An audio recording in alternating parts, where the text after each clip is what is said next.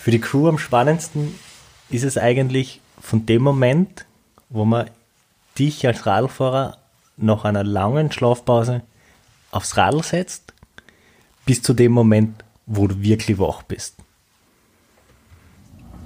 Ja, schau, Viere. Ja. Wo fahren wir hin heute? Wo hast du gedacht gestern, dass wir die Schlafpause machen?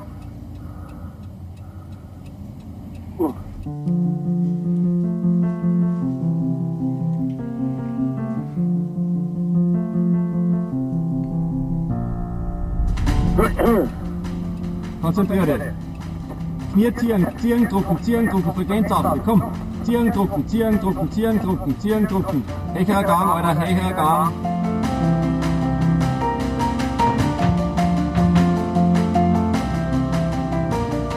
Sag einmal was, was glaubt, dass wir die Schlafpause machen? Ja, Blumigen. Ja, Blumigen, da fahren wir hin. Und die Schlafpause hast du gemeint, dass wir in Athens vielleicht machen. Die nächste. Die nächste, genau. Wir sind schon so weit. Am Mittwoch sind wir dort, heute ist Montag. Ja, jetzt kommt, jetzt kommt, jetzt kommt. Ja, passt. Ich bin noch nicht ausgehend vor, weil Obi und Auffi hat irgendwie gleich ausgeschaut. Ja, fahrt nicht durch mitfahren. Jetzt der Johnny ist der Fahrer, ich tue navigieren, also ich, der Kobi und der Rainer sitzt hinten.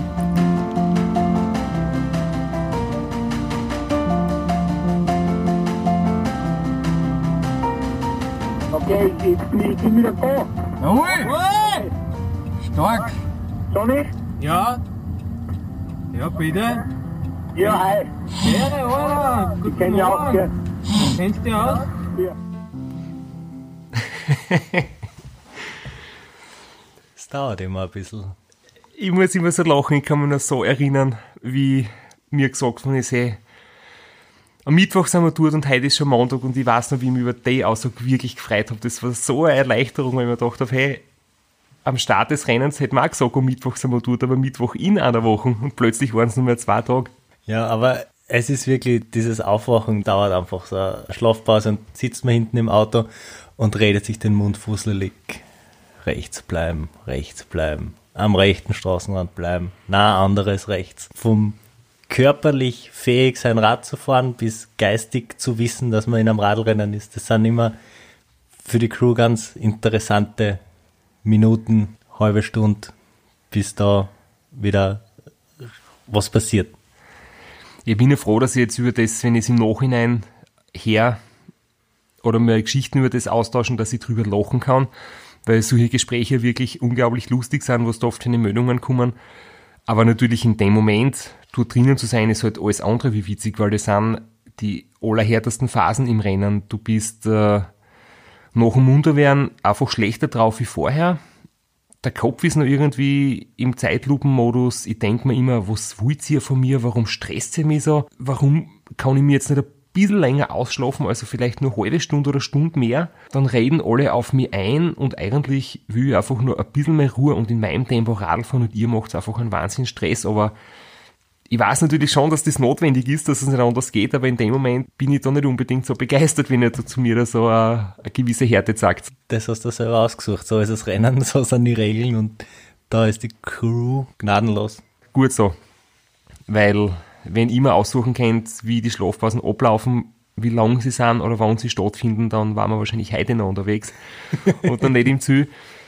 Das Schlafen ist einfach brutal. Wir kommen ja im ganzen Rennen auf eine Schlafzeit von etwa 5,5 bis 8,5 Stunden. Bei einer Stehzeit von? Ja, die Stehzeit ist im Bereich 10 bis 16 Stunden. Also wir haben natürlich immer wieder versucht, das genau mitzudokumentieren und aufzuzeichnen. Aber es ist dann halt oft schwierig, wenn du eine Minuten stehst bei einer Ampel, wenn du irgendwo eine Minuten stehst, weil einer kurz pinkeln muss. Vielleicht ganz kurz, tagsüber ist das kein Problem, aber in der Nacht, ich habe es letzte Mal erklärt, also tagsüber die ersten 2000 Kilometer Leapfrog und dann ist Direct Follow erlaubt, aber nicht verpflichtend. In der Nacht ist Direct Follow, das bedeutet, der Radlfahrer muss immer im Lichtkegel vom Auto fahren. Und wenn jemand im Auto pinkeln muss, dann muss der Radlfahrer auch stehen bleiben. Es ist in Wirklichkeit so, ich darf in der Nacht keinen Meter ohne Auto fahren. Und ihr unternehmt halt alles damit, bevor, ich glaube, es ist noch Ortszeit geregelt, sieben bis sieben immer, oder? Genau. Weil es ja auch recht schwierig ist, das weißt eigentlich du besser, aber wir haben ja eigentlich immer zwei Uhrzeiten laufen, die Racetime und die Ortszeit. Genau, und es gibt während dem Rennen dreimal Ortszeit. Es gibt die Westzeit, es gibt die, die Mountain Time und es gibt die Ostküstenzeit.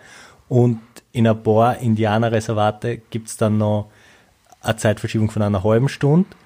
Und letztes Jahr ganz interessant hat es dann noch ein Reservat gegeben, wo es plötzlich eine Sommerzeit gegeben hat. Das war dann wieder komplett anders. Aber für die Rennleitung, für die Time Stations zählt die Race Time, das ist Ostküstenzeit. Aber fürs Auto, für die Regelung, wann ist Direct Follow verpflichtend, zählt immer die Ortszeit und das ist 19 bis 7 Uhr in der Früh. Ja, und ich merke das immer, wenn so der, der Nachmittag zu Ende geht und wenn es langsam Richtung Abendämmerung geht, dann wird die Crew hinter mir nochmal nervös, weil dann nochmal schnell die Möglichkeit nutzen zum Stehenbleiben für eine Klopause und zum Auto auftanken, damit wir dann ab 19 Uhr auf keinen Fall mehr stehen bleiben müssen und dann wirklich durchfahren können. Wäre ja echt passiert, manchmal kann man nicht verhindern, aber es sind echt blöde Fehler, wenn man dann wirklich nach 19 Uhr nochmal tanken muss und der Radfahrer steht dann einfach bei der Tankstelle blöd herum, während wir das Auto voll tanken müssen. Aber eigentlich wollten wir ja heute über Grenzerfahrungen sprechen. Die gibt es bei dem Rennen ganz speziell und wahrscheinlich sind die krassesten Grenzerfahrungen wirklich die in der Nacht und vor allem nach dem Aufwachen, weil da kann ich mich zwar an viele Sachen erinnern, es ist nicht so, dass ich Dinge vergiss, also wenn ihr da auf mich einredet, ich reagiere vielleicht nicht drauf, ich bin nicht Herr der Lage im ersten Moment, aber ich kann mich an die meisten Sachen ganz genau erinnern. Und ich glaube, dass, dass wir alle möglichen Probleme, die es bei dem Rennen geben kann, also wir haben ja da wirklich immer so Listen, auf dem wir äh, uns speziell vorbereiten, dass man halt auf jedes Problem wirklich im Vorfeld schon weiß, wie man reagiert, dass die Müdigkeit und der Schlafentzug einfach das Härteste am Ganzen sind. Weil man das auch einfach nicht trainieren kann. Weil man bleibt daheim nicht 48 Stunden wach und schaut, wie es einem geht und wie man dann darauf reagiert.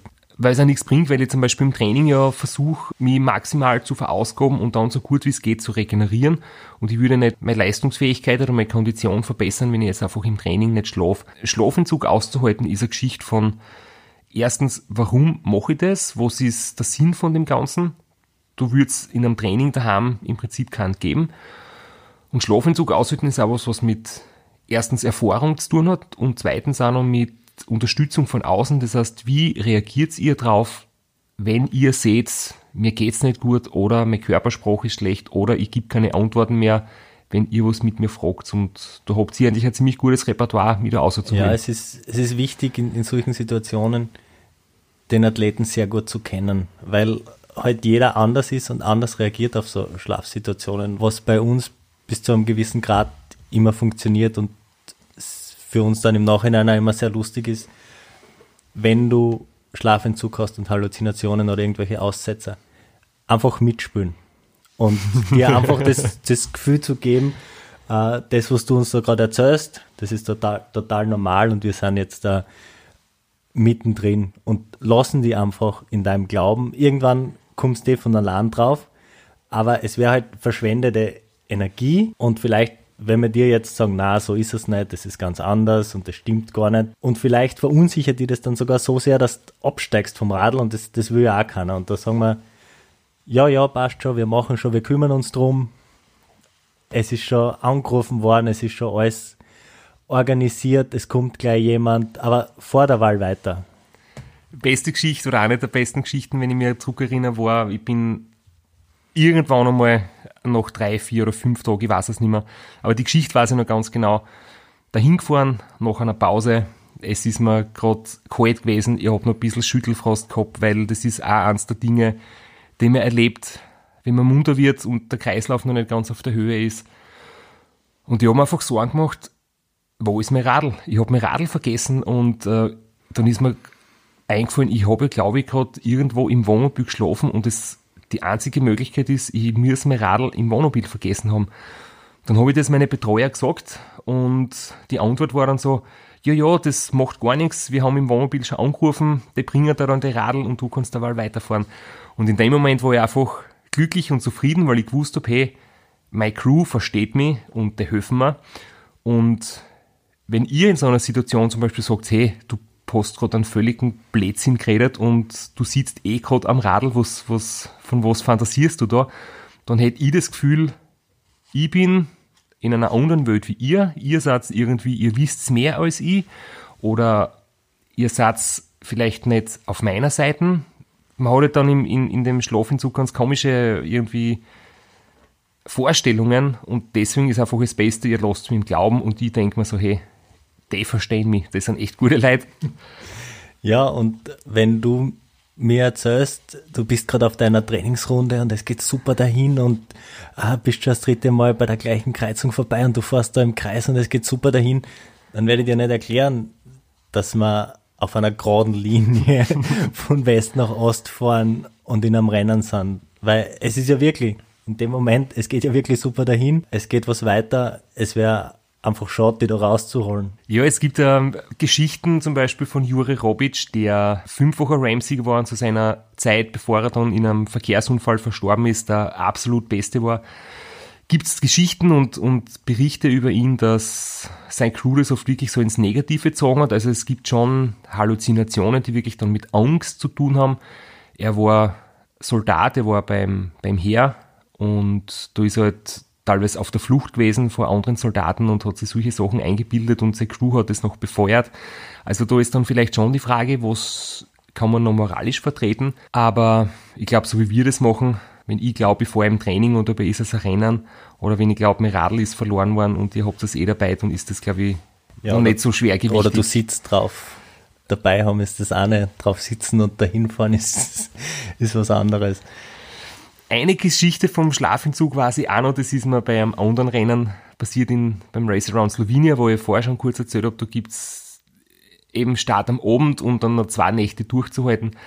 Da habe ich mir wirklich einbüdert, am Boden der weiße Streifen ganz rechts und der Mittelstreifen, das ist alles kilometerlanges Klopapier, das da ausgeholt auf der Straße liegt und ich habe jetzt den Auftrag, dass ich das ganze Klopapier aufrolle und da quasi Ordnung mache und die Straßen zusammenrahmen und ich muss da jetzt die ganze Straßen reinigen von diesem ausgeholten Klopapier.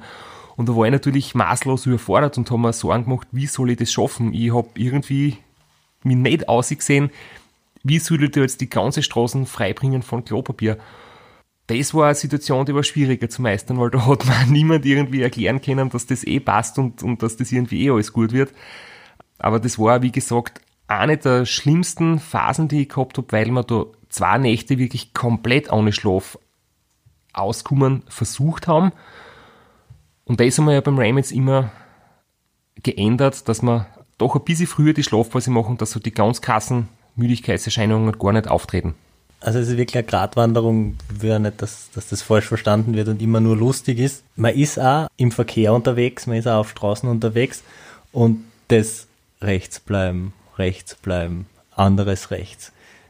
Man schaut schon auch auf die Sicherheit des Fahrradfahrers und du bist da in unserem Lichtkegel im Pacecar. Das ist alles schon sehr sicher, aber man darf nicht vergessen, dass man auf öffentlichen Straßen unterwegs ist und man darf das nicht nur lustig sehen. Es ist überhaupt nicht lustig. Ich mache es mir oft manchmal lustig, damit ich selber, oder es bleiben mir oft im Nachhinein viele lustige Geschichten hängen und die, die ganz äh, wüden Geschichten blendet man bald aus. Aber natürlich, man muss auch dazu sagen, es gibt beim Race Across America bisher zwei tödliche Unfälle in der mittlerweile 37-jährigen Geschichte des Rennens und beide waren Verkehrsunfälle mit äh, Müdigkeitsursache. Das heißt, du ist Radfahrer einmal im Sekundenschlaf auf die linke Straßenseite gekommen, tagsüber in ein entgegenkommendes Fahrzeug geprallt und ein zweites Mal ist was passiert, wo wo man es nicht weiß, weil kein Auto dabei war. Und das ist, sollte nicht passieren. Also wir schauen auch wirklich als Crew immer drauf, in deiner Nähe, in Sichtweite zu sein, um genau sowas so gut wie möglich zu verhindern. Bei dem Unfall, den du jetzt meinst, war noch ähm, zusätzlich das Problem, dass die Regelung verletzt worden ist, sprich es war schon dunkel und der Radfahrer ist trotzdem ohne Crew unterwegs gewesen und das ist ja eigentlich nicht erlaubt. Und daher war es dann wirklich schwierig, weil ja da wirklich dann die Frage war, warum passiert sowas, wer ist schuld, warum ist die Crew nicht bei ihm oder hat der Radfahrer selbstständig gesagt, er fährt weiter. Also Zum Kick ist bei uns die Vertrauensbasis so groß. Ich weiß, ich kann in dem Zustand mich aufs Radl setzen, weil ihr passt auf mich auf. Wenn es kritisch wird, würdet ihr mir noch mehr Pause verordnen. Ihr wisst auch, dass ich das zusammenbringen kann, in dem Zustand weiterzufahren und es ist außerdem in der Nacht ja so gut wie kein Verkehr. Meistens, ja. Es gibt ein paar Passagen, die sehr arg sind vom Verkehr her. Also es gibt ein paar Passagen, wo das Verkehrsaufkommen sehr groß ist und da merkt man, dass das zusätzlich zehrt an deinen Nerven und dass der Verkehr, obwohl du schon müde bist und man eigentlich denkt, okay, jetzt müsste man voll konzentriert sein, dass die eigentlich noch müder und unkonzentrierter macht. Und das sind dann die Phasen, wo man dann immer sehr vorsichtig und sehr zurückhaltend sind und dann lieber noch ein paar nicht mehr machen. Da gibt es die eine Passage, die 150 Kilometer über den Highway, über, das ist eines der verkehrsreichsten Stücke auf der ganzen Strecke. Da ist so wahnsinnig viel Verkehr, da fährt man am Bannenstreifen, da liegt nur Roadkill und kaputte Reifen und Felgen und sonst irgendwas herum. Und da ist so wahnsinnig viel Verkehr und da muss man wirklich, wirklich gut aufpassen. Aber es gibt ja den anderen Effekt, dass umso mehr los ist, umso weniger blockt der Schlafentzug oder blockt mir die Müdigkeit. Weil zum Beispiel eine Abfahrt in den Rocky Mountains ist insofern so schwierig, weil es oft sehr lang gerade oben geht und es geht lange Zeit bergab, man ruht dahin, man muss nicht treten und da ist es mit der Müdigkeit viel, viel schwieriger als zum Beispiel, wenn man in die Alpen unterwegs ist, beim Racer und Austria, wenn man an Großglockner fährt und man ist müde, hat man so einen Stress, weil viele Kurven sind schwierig technische Abfahrt und du musst du voll konzentriert sein. Da verfällt das Gehirn nicht in so eine Monotonie und so eine Müdigkeit wie auf einer ganz monotonen, geraden, langen Passage. Und ähnlich ist schon auch im Verkehr. Also ich merke, wenn jetzt kurzfristig viel Verkehr ist, dann bin ich wieder hellwacht und ist stresst und wird Adrenalin ausgeschüttet.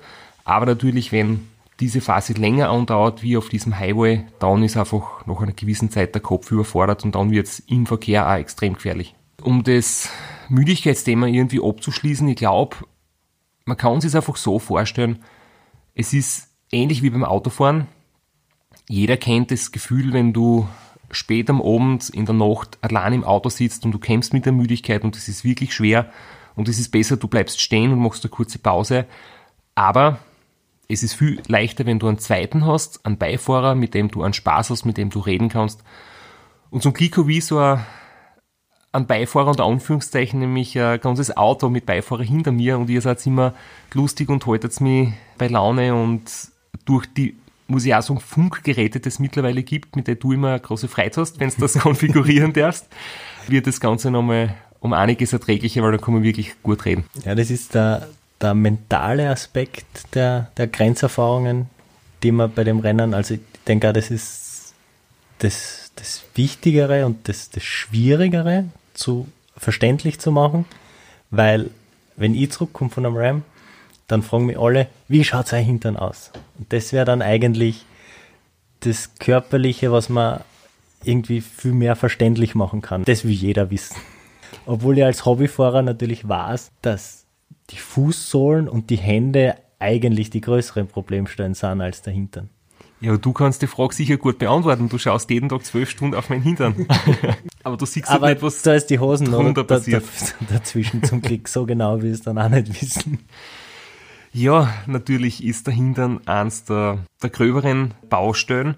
Da haben wir auch schon sehr viel dazu gelernt, wenn ich zurückdenke. Erstes RAM, zweites RAM, da waren es wirklich fleischige, offene Stöhnen, da war der Hintern komplett offen, es war so schmerzhaft, ich habe ein Schmerzmittel braucht, ein lokales und es war wirklich nicht lustig. Das hat sich dann glücklicherweise im Laufe der Jahre verbessert und zwar sind da halt ein paar Faktoren wichtig. Gutes Sitzpolster in der Hosen, die Sitzposition am Radl und natürlich der Sattel.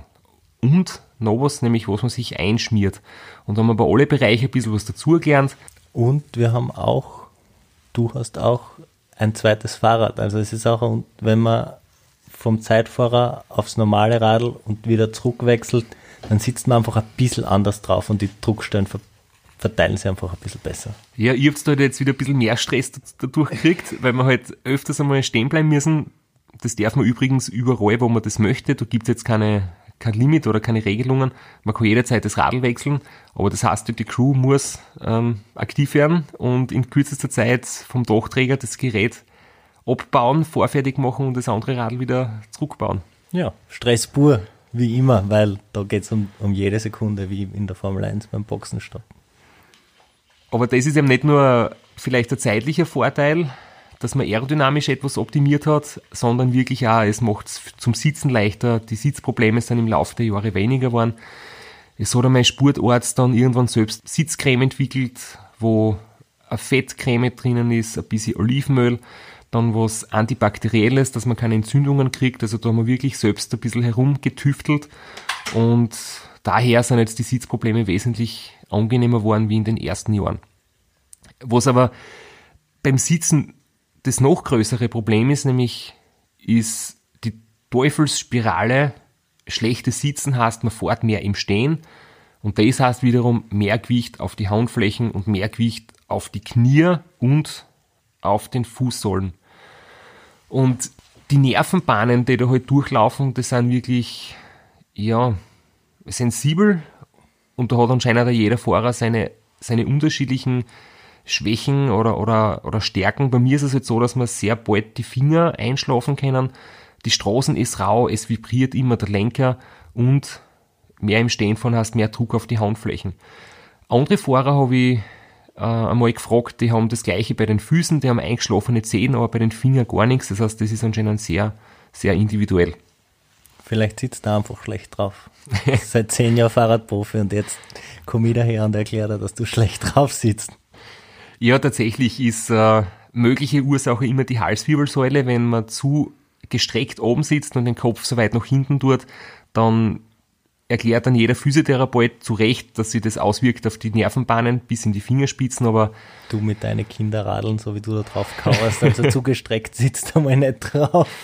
Na, wir haben das schon mal untersucht mit so Nerventests. Äh, es ist tatsächlich der Druck vom Aufleger am Unterarm und der Druck in die Nerven in der Handfläche, aber das ist halt leider was, man kann nicht alles vermeiden.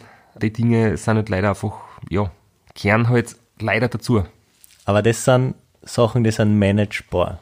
2015 sind wir dann vor einem körperlichen Problem gestanden, das war dann nicht mehr managebar. Da war es dann zum Aufhören. Ja, das war dann wirklich eine Grenzerfahrung, weil ich bin irgendwie der Meinung, dass das Wort über seine Grenzen gehen und an seine Grenzen stoßen, das wird ziemlich leichtfertig oft verwendet, weil die Leute glauben, du bist an deiner Grenze, wo es das erste Mal ein bisschen anstrengend wird. Oder wenn du im Alltag einmal nicht motiviert bist, um eine Stunde laufen zu gehen, oder wenn du halt doch lieber ein paar Kekse isst und auf der Couch sitzt, anstatt die auf dem Ergometer zu setzen. Oder Zimtschnecken. Ja, hin und wieder ist es eh ganz gut. Oder eigentlich ist es immer ganz gut, aber es ist vielleicht nicht immer die beste Entscheidung. Das, Ja, bei mir rennt da offene Türen ein. Ich habe heute auch mein, mein Training von 72 Minuten nach 50 Minuten abgebrochen, weil ich bin an meine Grenzen gekommen einfach. ja, waren deine zeitlichen Grenzen, damit wir uns da pünktlich treffen zum, zur Aufnahme. Aber das ist vielleicht auch managebar. Die geistigen Grenzen, glaube ich, schränken uns viel früher ein, so allgemein, weil man oft einmal vergisst, warum tue ich mir das an, was ist der Sinn dahinter, was habe ich eigentlich vor. Ich kann oft nicht mehr positiv denken, ich fange zum Zweifeln an und das Ganze, bevor ich überhaupt an meine körperlichen Grenzen komme. In inneren Schweinehund erreiche ich ganz bald einmal, wo ich mich echt zusammenreißen muss. Den Punkt erreicht man auch oft, aber richtig an die Grenze kommen, tut man selten. Wenn es dann wirklich soweit ist, dann hilft da die beste Crew der Welt nichts mehr, weil das ist was, das muss man mit sich selber ausmachen. Die beste Crew der Welt bringt die nicht ans Ziel von einem Ram, wenn du nicht weißt, warum du das machst und warum du das unbedingt willst. Genau. Das muss in dir selber drinnen sein. Grenzen zu überschreiten, finde ich, ist ja auch gefährlich. Also zum Beispiel, jetzt sind wir wieder im Rennen 2015, mir ist es dann gesundheitlich echt nicht mehr gut gegangen und wenn man trotzdem mit aller Gewalt weitermacht, dann wird es nämlich wirklich auch lebensgefährlich und ich glaube, das will keiner. Schön ruhig atmen, so kurz geht. Jawohl. Schau, dass du so viel wie möglich Sauerstoff reinkriegst. Ich muss kurz. Komm, nur drei Sekunden.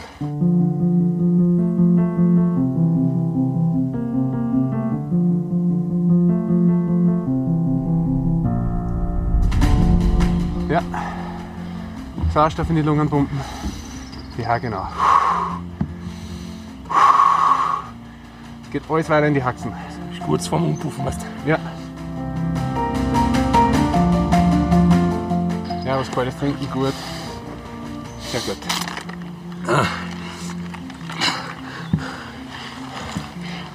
Schauen wir, dass wir weiterkommen.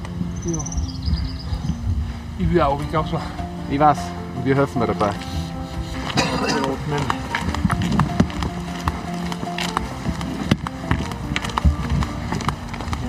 Genau. Dass die Atmung ein bisschen im Bauch habe, kriegst du auch nicht nur oberflächlich auf der Lunge, am Brustkorb, sondern richtig schön mit dem Bauch auch rausfahren.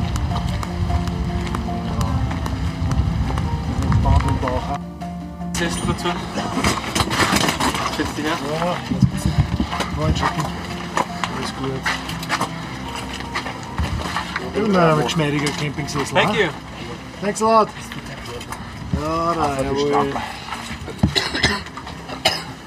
Perfekt.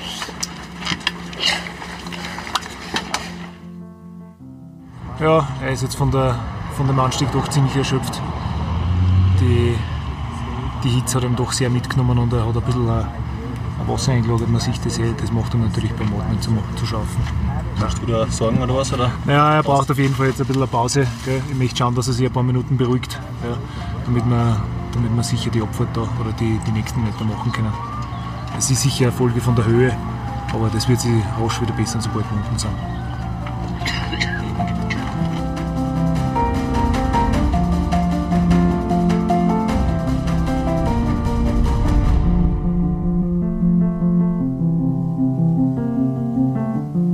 Irgendwie schaut das total gleich aus wie Appalachen normalerweise. Ja, Vier Tage später wir sind gefühlt. 30 Time Stations Vor der Situation. vor der Situation, wo wir eigentlich normal sind.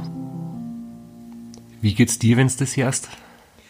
Ja, das sind genau die körperlichen Grenzen, an die man da stoßt bei dem Rennen. Also äh, gerade am Anfang, das ist kein Gespräch zwischen zwei, die irgendwo sitzen, sondern man hört an den Flip-Flop-Geräuschen vielleicht, die spazieren neben dir her auf einen Berg, den du normalerweise ziemlich schon angestrengt, aber doch locker bewältigen kannst. Und es ist jetzt auch gesagt worden, dass normalerweise mir erst 30 Time Stations später so geht. Das war, glaube ich jetzt, im Nachhinein ist man immer gescheiter, nicht ganz die Wahrheit, weil so wie es mir dort gegangen ist, geht es mir normalerweise im ganzen Rennen nie, weil da habe ich wirklich schon deutliche Krankheitssymptome gehabt.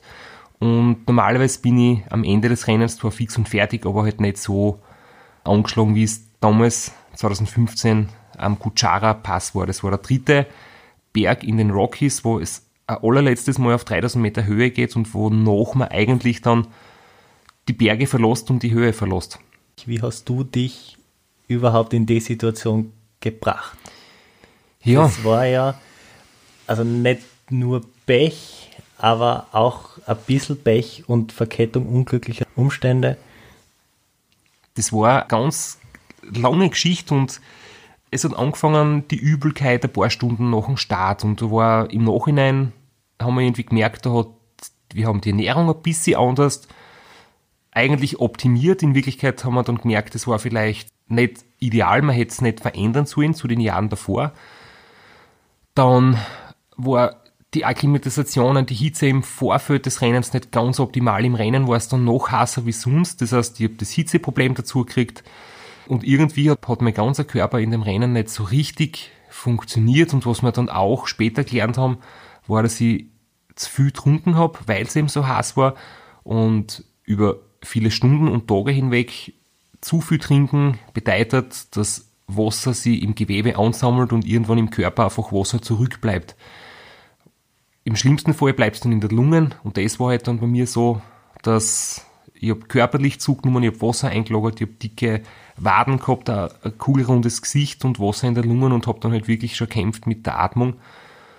Und wie wir dann oben am Berg waren, war die Frage, sofort Abfahrt, weil dünnere Luft würde es besser machen, das Verlassen der dünnen Luft würde es besser machen, oder oben kurz Pause machen, weil ich vielleicht unsicher bin in der Abfahrt, ich weiß nicht, ob es andere Meinungen auch noch gegeben hat, aber es war, glaube ich, für euch in der Crew irrsinnig schwierig, ähm, da Es- abzuwiegen. Es hat noch den, den dritten Vorschlag gegeben, mit dem Wohnmobil runterfahren, dich einpacken, unten schlafen, hoffen, dass dich's bessert, dich wieder zurück raufführen, weil du musst ja alles an Strecke mit dem Radl bewältigen und dann, wenn es da besser geht, die Abfahrt zu fahren. Das war die dritte Option, war aber dann, ist dann verworfen worden, weil der Benefit im Vergleich zu selber abfahren minimal war, aber der Zeitverlust riesig.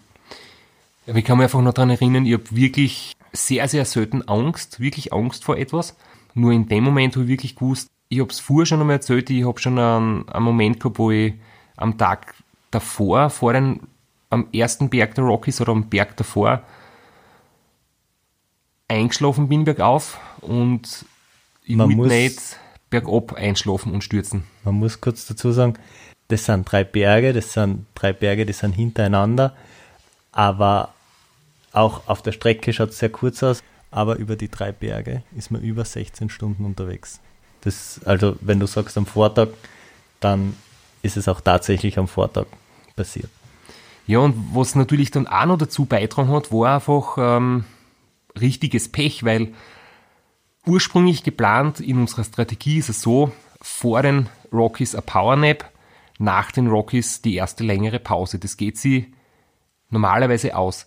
Nur jetzt haben wir durch die vielen Dinge, die nicht gelaufen sind, einfach eine Verspätung gehabt. Wir sind nicht in der Nacht über die Rockies gekommen, was von der, von der Temperatur her natürlich nicht angenehm ist, sondern wir sind mitten am Tag drüber gekommen, was, was ich noch nie erlebt habe, dass es auf 3000 Meter 30 Grad hat. Und wir haben die letzte Pause davor machen müssen schon in den Bergen. weil das Wohnmobil einen Batschen gehabt hat. Um das jetzt ganz profan auszudrücken. Ich bin da, äh, das Wohnmobil hat so Stockbetten gehabt, genau über der Achse und ich bin geschlafen direkt über dem Reifen. Und den Reifen hat es komplett zerrissen, die Karkasse hat es aber und eingewurzelt zwischen die Reifen.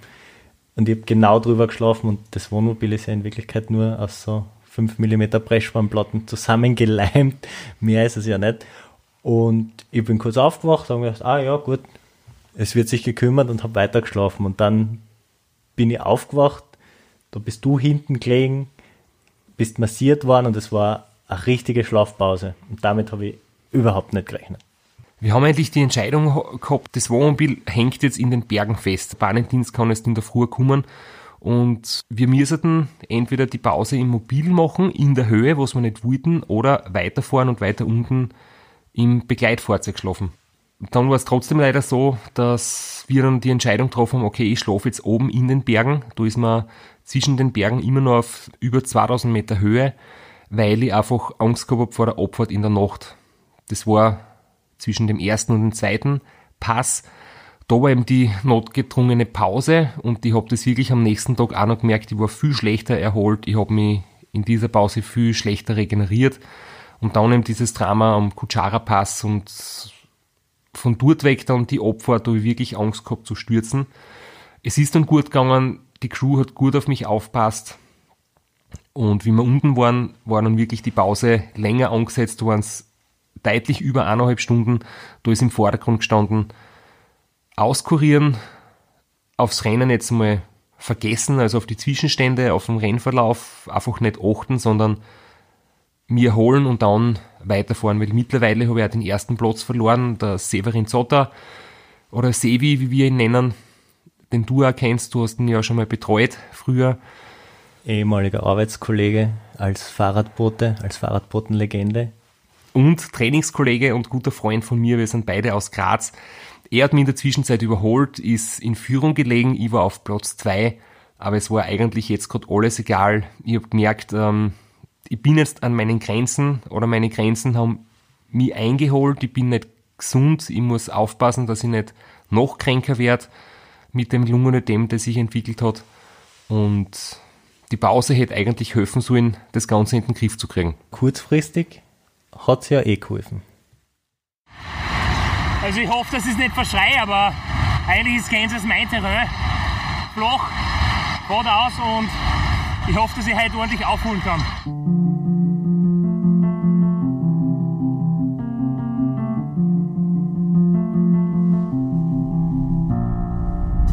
Es schaut zwar nach kräftigen Seitenwind aus, aber der macht zwar nicht langsamer, der nervt nur. Aber auch für sich frei mit auf Kansas. Eine meiner Lieblingspassagen, ich bin mir nicht sicher, ob ich Kansas wirklich gern mag oder ob ich mir es nur einrede oder ob ich es nur sage, um andere Radlfahrer ein bisschen zu beeindrucken, aber wir sind tatsächlich in Kansas angelangt. Die gesundheitlichen Probleme waren vorübergehend besser und wie es weitergeht, erzählen wir euch beim nächsten Mal.